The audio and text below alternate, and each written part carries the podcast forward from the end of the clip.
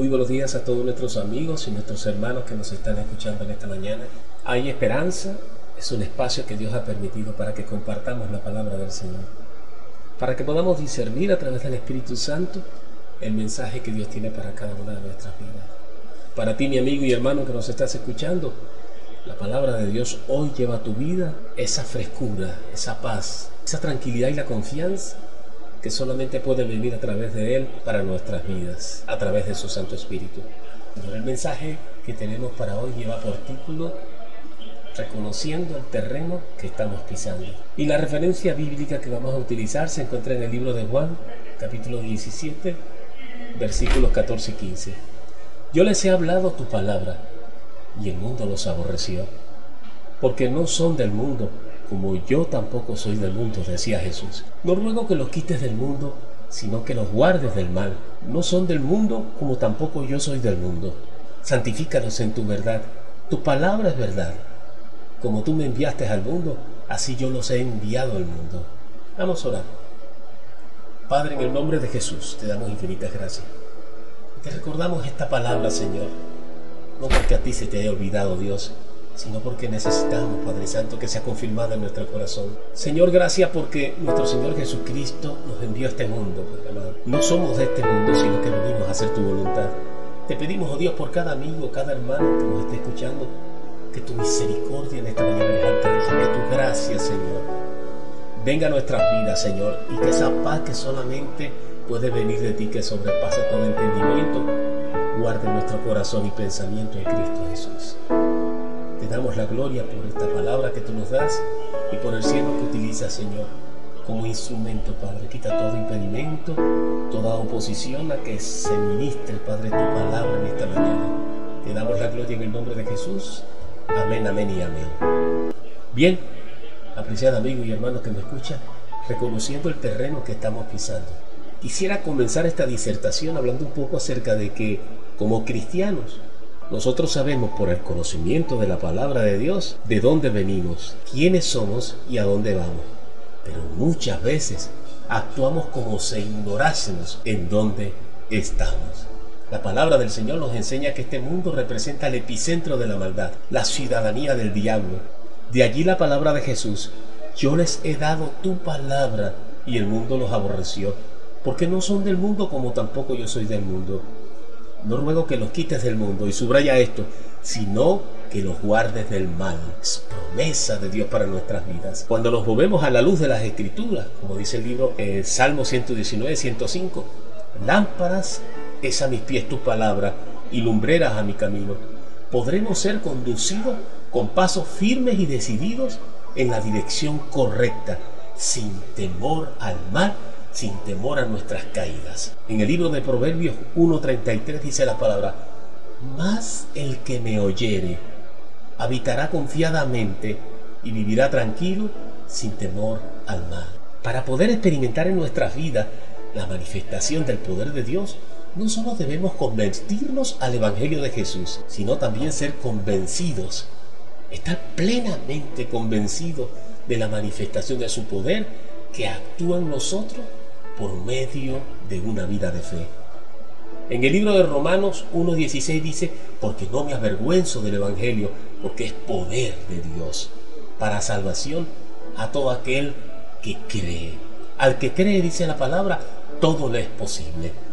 El Señor nos dio su palabra como única fuente de poder, de defensa y ataque contra las huestes de la tiniebla y sus fuerzas sobrenaturales del mal. Y allí la exhortación de Dios a través de su palabra, de la importancia de ser adiestrado día a día en el uso correcto de su palabra y esta es obra de su espíritu. En 2 de Corintios capítulo 10 versículos 4 y 5 dice la palabra, pues aunque andamos en la carne, no militamos según la carne, porque las armas de nuestra milicia no son carnales, sino espirituales poderosas en Dios para la destrucción de fortaleza, derribando argumentos y toda altivez que se levante contra el conocimiento de Dios y llevando cautivo todo pensamiento a la obediencia a Cristo. Apreciado hermano que me escuchas y amigo que estás escuchando este mensaje, no venimos a este mundo como cristianos a alardear de lo que somos. Somos el resultado de una conquista y fue precisamente la conquista de Jesús en el terreno de las tinieblas. Y como tal fuimos por su gracia reclutados para ser entrenados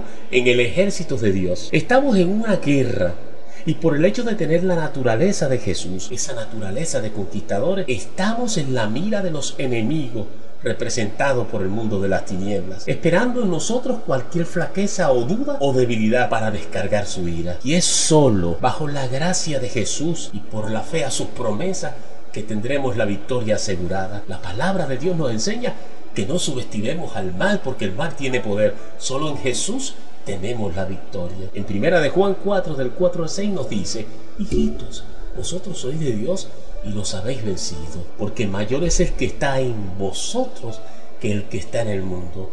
Nosotros somos de Dios, el que conoce a Dios nos oye, el que no es de Dios no nos oye. En esto conocemos el espíritu de verdad y el espíritu del error. Pero ahora, apreciado amigo y hermano que me escucha, ¿de qué nos sirve si no somos capaces de discernir? En el griego es diacrino, que significa separar, hacer diferencia entre una cosa y otra, distinguir, examinar, tener entendimiento. ¿De qué nos sirve entonces todo esto?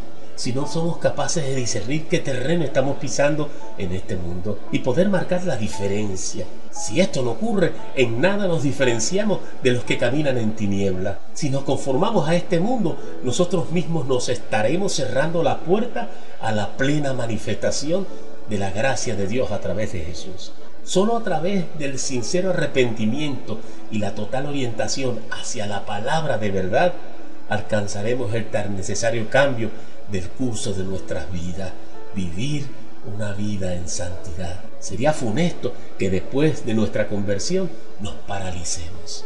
En Hebreos 5:14 la palabra nos dice, el alimento sólido es para los que han alcanzado madurez, para los que por el uso tienen los sentidos ejercitados en el discernimiento del bien y el mal. Y esto solo puede venir a través del Espíritu Santo de Dios. Termino con esto. Cuando nos movemos a la luz de la palabra de Dios, podremos ser conducidos con pasos firmes y decididos en la dirección correcta, sin tener temor a nada. La palabra nos dice en Proverbio 1.3, mas el que me oyere habitará confiadamente, vivirá tranquilo sin temor al mal. Apreciado hermano y amigo que me escucha, nos acercamos a tiempos cada vez más oscuros. La razón y el bien nunca van a triunfar dentro del hombre. Esa es una mentira del diablo antes bien la injusticia del hombre seguirá en aumento, sobre todo allí donde se niega y se trata de ahogar el testimonio cristiano. Pero Jesús dice que precisamente en la dificultad y en la opresión, los cristianos que confían en su Señor experimentarán su misericordia, su compañía, su ayuda y su poder. En el libro de Marcos 5:11 dice la palabra, Bienaventurados sois cuando por mi causa os vituperen y os persigan y digan toda clase de mal contra vosotros mintiendo. Nuestra relación con Él se prueba especialmente durante la tribulación, pues si nos hemos dejado lavar por su sangre, nada nos podrá separar de su amor. Por eso, abramos nuevos surcos en nuestros corazones y sembremos la semilla de verdad de la palabra del Señor. Nuestro primer deber es llevar una vida de santificación, andar como hijos de luz, marcando la diferencia en este mundo lleno de tinieblas. En Efesios 5.8 nos muestra el Señor su palabra. Dios nos desafía a sus hijos con el mayor de los retos, a vivir de acuerdo con el ejemplo de Jesús y a lo que Él ha enseñado en el Sermón del Monte. Sé pues vosotros perfectos, como vuestro Padre que está en los cielos es perfecto. Y esto está en Mateo 5, 48. Y la promesa, no temerás el terror nocturno, ni saeta que vuele de día, ni pestilencia que ande en oscuridad, ni mortandad que en medio del día destruya. Caerán a tu lado mil y diez mil a tu diestra, mas a ti no llegará. Ciertamente con tus ojos mirarás y verás la recompensa de los impíos, porque has puesto a Jehová, que es mi esperanza, al Altísimo por tu habitación. No te sobrevendrá mal alguno, ni plaga tocará tu morada, pues a sus ángeles mandará acerca de ti que te guarde en todo tus caminos. Quiera Dios que esta palabra caiga en lo más profundo de tu corazón y haga surcos profundos en tu vida para que se siembre y dé fruto abundante y que la gracia de Dios ilumine tu vida y a través de ti el Evangelio de Jesucristo sea conocido en todas las naciones. Que el Señor te bendiga y hasta otra nueva oportunidad.